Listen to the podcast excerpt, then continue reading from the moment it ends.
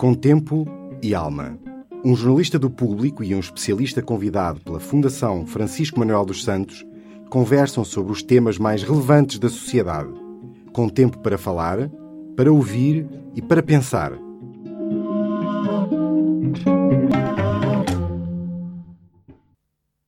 Cada vez há mais crianças que são diagnosticadas com perturbação de hiperatividade e déficit de atenção. Esta é a percepção do psiquiatra de infância e adolescência Pedro Streste, que escreveu o ensaio Hiperatividade e Déficit de Atenção para a Fundação Francisco Manuel dos Santos. Porque é que, de repente, como diz no seu livro, todas as crianças e adolescentes parecem potenciais hiperativos? Uh, o de repente já tem uma certa história, porque hum, é algo que nós verificamos uh, em Portugal, mas não só nas sociedades ditas mais evoluídas, tem sido uma constante em termos de aumento de diagnósticos. Por outro lado, e o livro também questiona muito isso, afinal, o que é que andamos a diagnosticar quando falamos de hiperatividade e déficit de atenção? Porque o que se passa é que, a nível mundial, e às vezes as classificações também têm essa vantagem, porque ajudam a organizar, claro, nós também seguimos aquilo que é a classificação americana de saúde mental que, independentemente de alguns outros pontos fortes, acaba por ser extremamente redutora um, na forma como descreve questões do ponto de vista emocional das crianças e dos adolescentes. E, no fundo, e esse também é um segundo ponto que eu acho importante de debate no livro, é que a hiperatividade e déficit de atenção, no fundo, são sinais, sintomas, são queixas mais ou menos observáveis, uh, mas que podem dizer respeito a uma infinidade de situações e não apenas estritamente a uma, catalogável sempre da mesma maneira e sempre ou exclusivamente com o mesmo tipo de resposta.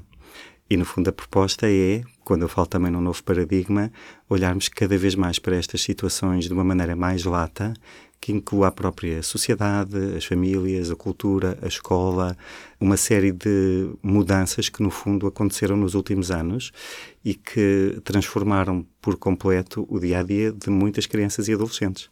No seu livro tem uh, vários exemplos de famílias e a forma como se comportam e como lidam com a criança.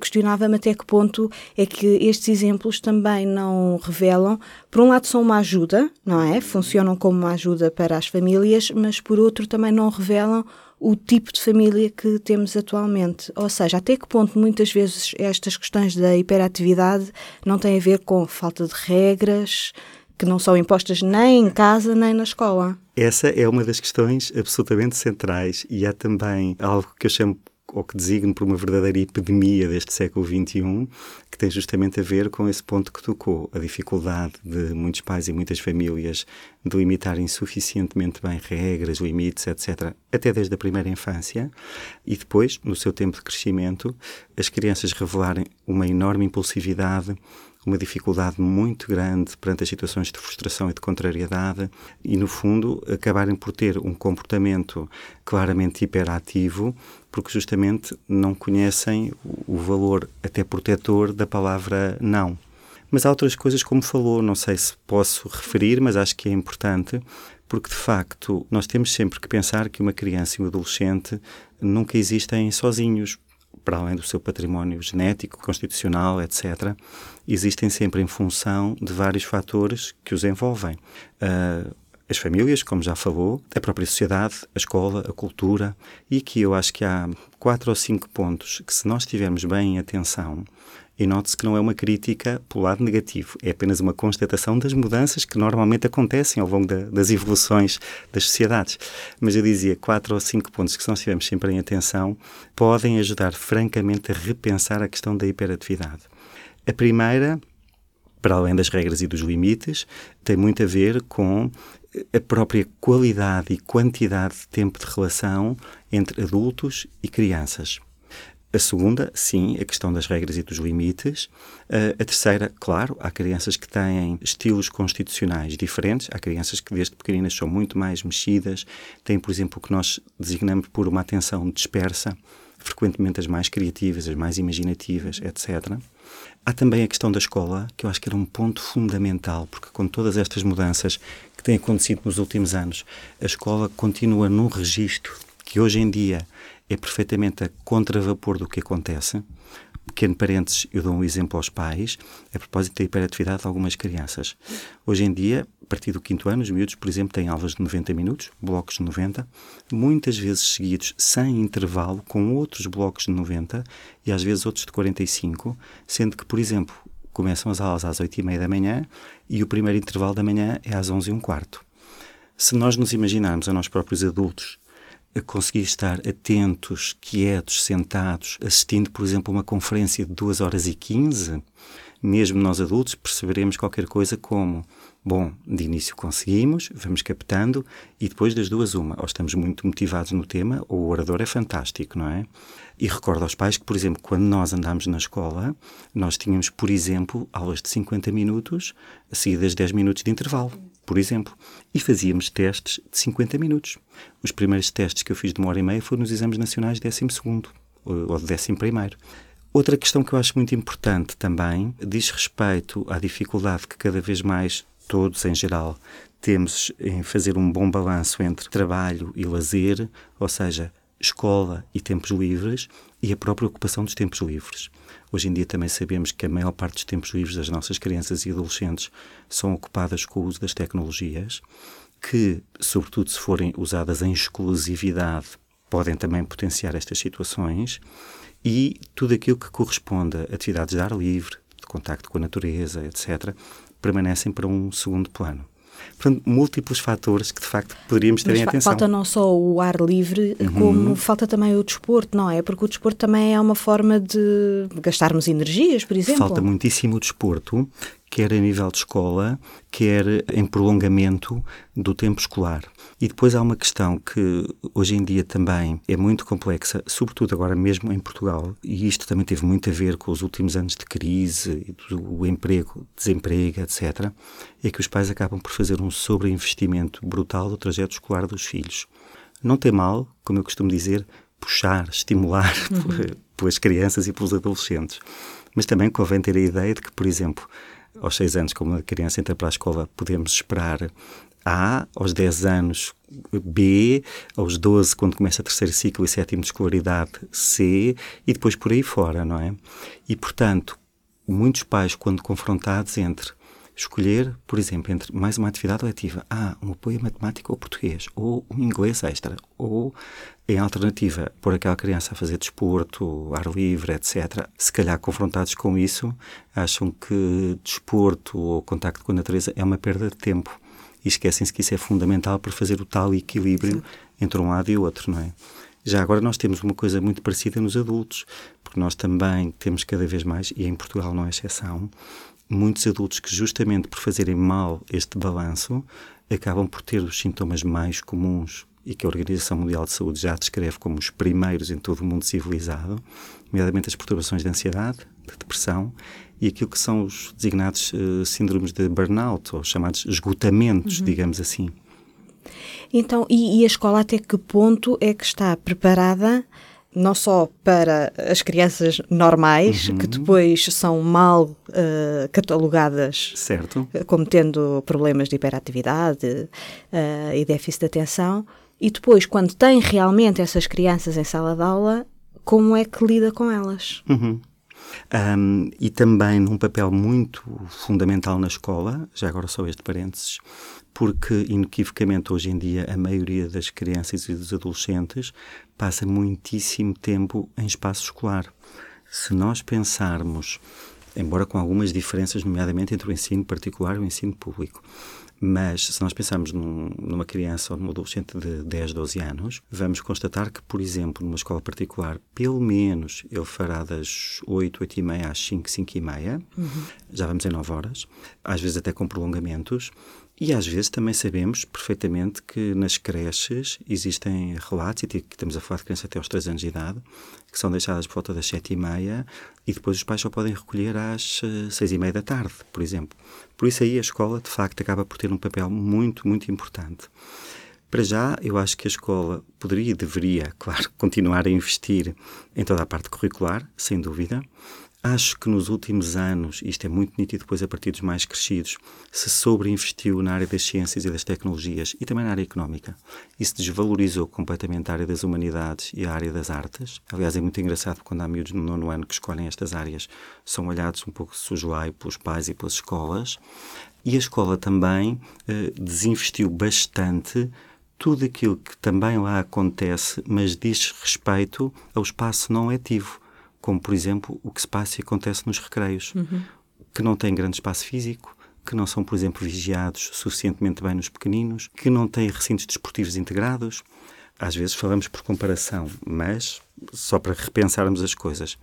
Bem, na União Europeia, alguns dos países que têm melhores dados estatísticos sobre o desempenho escolar são os nórdicos coincidentemente, são aqueles onde as crianças estão menos tempo por dia uh, dentro do recinto letivo.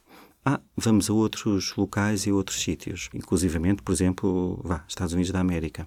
O desporto escolar e o desporto universitário, meu Deus, tem um peso brutal, porque tradicionalmente é pensado esse espaço de uma maneira inclusiva, não é? Portanto, acho que aqui haveria uma necessidade muito forte de repensar estratégias face às características atuais e predominantes, não só da sociedade como um todo, mas de facto das crianças e dos adolescentes que temos em particular.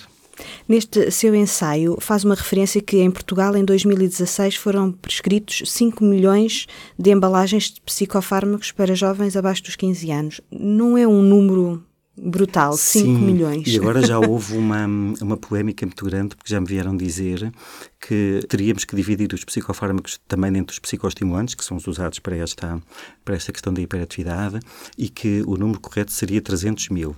Mas uh, esse número que eu peguei, digamos assim, foi um número que foi noticiado também pelo público em, 2000 e, em 2017, fazendo referência ao ano 2016. Uh, ah, e depois também surgiu aqui uma polémica que é, uh, mas espera, são 5 milhões de comprimidos ou são 300 mil embalagens? Porque cada embalagem traz 30 comprimidos. E aí daria 9 milhões de comprimidos. Independentemente do número, e aqui é que eu acho que é central, uh, é que uh, nós continuamos a medicar, provavelmente em excesso, muitas das crianças e dos adolescentes, não só com os psicoestimulantes, para a questão da hiperatividade e déficit de atenção, mas, infelizmente, cada vez mais com ansiolíticos e antidepressivos. Aliás, só num parênteses, no dito mundo civilizado, e segundo também a Organização Mundial de Saúde, os psicofármacos já representam os medicamentos mais vendidos em todo o mundo. Uhum. Em Portugal vou em segundo lugar atrás dos analgésicos, dos antipiréticos, mas, por exemplo, à frente dos antibióticos, à frente de todos os fármacos que são usados, por exemplo, para as doenças cardiovasculares, etc. Mesmo nos adultos, nós temos tido um disparo imenso de consumos de ansiolíticos e de, e de antidepressivos que também depois representa uma fatura para o Estado. Eu olho secundariamente para isto, mas eu acho que é importante, porque às vezes as pessoas dizem assim: ah, mas não há dinheiro do Estado para investir nisto e nisto na escola, ou para investir uh, nestas questões da infância. Mas depois a fatura está-se a pagar de uma outra maneira e por uma forma paralela, porque, por exemplo, os medicamentos são comparticipados. Portanto, eu acho que sim, e o apelo que o livro também faz é que Bom, haverá algumas crianças que de facto precisam e, e melhoram com este tipo de psicofármacos, mas, e isto é muito importante, como em tudo, eu acho que na infância e adolescência a resposta farmacológica deve ser olhada não como o início da proposta terapêutica, mas como o topo da pirâmide de outras respostas possíveis. Uhum.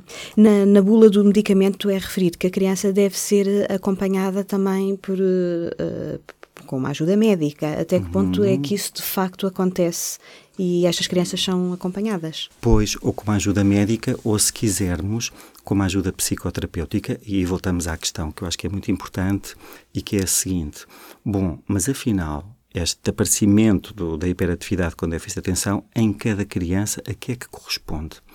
E voltamos à mesma questão. É apenas uma, algo que tem a ver com os ritmos do dia a dia? É uma criança que, de facto, aquilo que tem que ser trabalhado com ele e com a família uh, é a questão das regras e dos limites. A criança, por exemplo, apresenta outro tipo de psicopatologia, inclusive as depressões, que dão imensas agitações nas crianças, ou, embora mais raro, por exemplo, até as perturbações psicóticas do espectro do autismo, que dão também o mesmo, pronto. E aí, se nós também estivermos atentos, percebendo o que é que pode querer dizer uh, o mesmo sinal e o mesmo sintoma, ah, então entenderemos muito melhor e estaremos muito mais aptos a acompanhar a criança, a família, a escola, uh, olhando no tal pressuposto psicossocial para cada situação. Muitas vezes os pais ficam tão preocupados que vão procurar outras opiniões médicas e depois uhum. ouvem várias. Hum, ou, ou, então também, porque acontece imenso, por um lado eu acho importante, que é os pais veem cada vez mais coisas, por exemplo, na internet, etc., e têm acesso a uma multiplicidade de informação.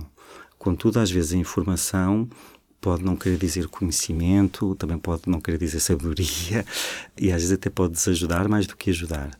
Por outro lado, isso acho um dado positivo, cada vez mais os pais estão atentos e preocupam-se e cada vez mais perguntam e recorrem também a consultas desta área da saúde mental, seja a pedopsiquiatria, seja a psicologia, porque também finalmente já perceberam, até do ponto de vista cultural, que, por exemplo, até a pedopsiquiatria não se destina apenas a doença mental, destina-se a bem-estar emocional, uhum. que são uh, espectros muito diferentes. Por outro lado, e aí é que eu acho que também pode ser uma consequência vá, nefasta do uso fácil e logo primordial da medicação, é que por vezes, e na sociedade atual isso existe imenso, há uma vontade muito rápida de ter a resposta, há uma coisa logo muito impulsiva uh, de ter, e a ter resposta. a cura também. Sim, e ter a cura miraculosa. E mesmo quando os miúdos precisam de medicação, eu digo sempre, olha, isto pode ajudar, mas atenção, porque para além disto, olha, é preciso rever esta, esta e aquela questão. E, portanto, também não olhar para a medicação como algo de mágico. Ou então, e às vezes isso também acontece, olhar para a medicação como algo que nos sossega em termos das queixas, e depois temos, por exemplo, adolescentes de 14, 15 anos que, quando conhecemos até de uma primeira vez, percebemos: ah, mas ele está a fazer psicofármacos desde os 6 anos de idade. E afinal, isto não foi uma coisa transitória a partir da qual outros aspectos foram trabalhados para que mesmo aquela medicação que foi necessária durante aquele tempo pudesse depois ser suprimida, porque entretanto outros fatores mudaram, evoluíram, etc. É? E aí, de facto, é que são os grandes riscos que hoje em dia enfrentamos da sobremedicação. Então, que conselhos dar aos pais quando se começam a perceber de que o menino não tem de ser necessariamente hiperativo, mas que se movimenta mais e que recebe queixas da, recebem queixas da escola? Do jardim de infância ou da escola, etc. Sim. O que fazer? Vá, alguns pontos que eu acho fundamentais. Uh, primeiro, fazer uma leitura muito específica das características daquela criança, perceber se, do ponto de vista genético, constitucional, uh, ela é mesmo assim. Ah, mas o pai também era muito mexido. Ah, a mãe também. Já o irmão mais velho também é um miúdo muito interativo. E já agora é muito engraçado porque, por exemplo, nós vemos logo desde a primeira infância bebés que, passa a expressão, são muito mais pachorrentos, muito mais calminhos, dormem sempre bem, etc. Pronto. Temos bebés que, por exemplo, e também passa a expressão novamente, parece que fazem a festa, olham logo muito atentamente, mexem-se muito, pedem muito mais interação, etc. Pronto. Depois, ainda dentro das características de cada criança, perceber, ah não, mas o meu filho é, por exemplo, uma criança que tem uma atenção muito concentrada, adora fazer puzzles, gosta do quarto arrumado, não é nada físico, etc. Ah não, o meu filho o que gosta é de estar cá fora, correr, jogar a bola, mexer-se, etc outro género de, de criança. Depois, voltamos à outra questão, como é na relação com os pais. São crianças que passam muito tempo na escola e depois, claro, quando voltam a casa, para a criança significa reencontro, significa festa, não é? Precisa de atenção. Sim, os pais já estão cansados, é final de dia, etc. O terceiro ponto, como falámos há bocado, regras, limites, estão a existir, não estão a existir. O, os tais padrões do dia a dia da criança, vai para a cama a horas, dorme suficientemente bem, Hoje em dia também sabemos que o problema do sono é um problema muito importante nas crianças e nos adolescentes portugueses. Até por causa das novas tecnologias. Exatamente, exatamente. Já que estamos nas novas tecnologias, eu não sou nada apologista de as suprimir, porque elas fazem parte do nosso dia a dia e têm coisas fantásticas. Mas a ideia é oferecer alternativas. E, portanto, se dissermos a uma criança: Ah, olha, está um filme giro no cinema, vamos ver? Ah, está um dia ótimo. Ainda por cima, nós temos um clima fantástico podemos ir à praia, correr um bocadinho, usar as bicicletas, jogar a bola. O que vamos assistir é que muitas das crianças aderem, gostam e que depois, mesmo chegando a casa e usando as tecnologias, já tiveram um outro tempo suficientemente bom.